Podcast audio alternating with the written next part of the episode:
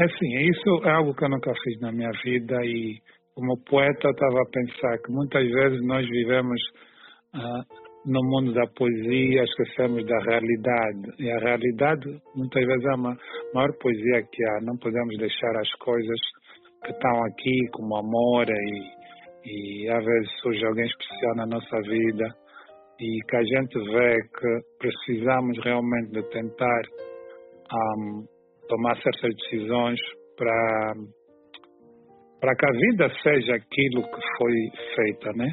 E nesse sentido eu pedi um, pedi assim para criar uma dedicatória para uma moça e vou aqui realçar que me disse, olha, espero, que você disse, falou para mim, espero que não seja tarde demais, porque eu lhe contei o cenário que eu queria agradar uma moça que espero que consigamos nos entender daqui para frente, né? Porque eu vou, vou falar para ela, olha, vou deixar uma poesia.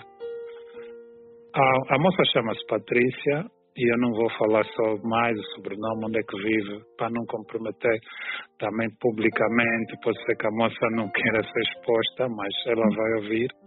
Uhum. E só quero dizer a ela que o que eu vou falar é sincera de coração, que ela é uma pessoa muito especial. Um, uma dedicatória que eu nunca fiz, muitas vezes só se vê nos filmes, né? mas muitas vezes os filmes também são inspirados na realidade. Então, esse é o nosso filme romântico, praticamente. Ok, eu vou dedicar uma, uma pequena poesia que eu estava a escrever, só algumas frases, e eu decidi inspirar-me, misturar o amor, mas num contexto do que estamos a viver agora, essa pandemia e etc. Então, é mais ou menos assim. És uma pessoa muito rara e tens um espaço guardado no meu coração. Meus sentimentos em quarentena, à espera que tu venhas me libertar. Quando o vírus da solidão passar, seremos livres para nos amar com um único antídoto para a tristeza, separação e solidão, que é o amor puro que reservo para ti e por ti. Tão puro ele é que é bebível e um sentimento quase comestível, como gomo sem semente ou voo de uma pomba sem rajadas de ar quando penso em ti e nesse amor que será eterno, e o foi antes de se consumar. Tem mais, mas eu vou parar por aqui. Acho que já tem que saber dosear as coisas.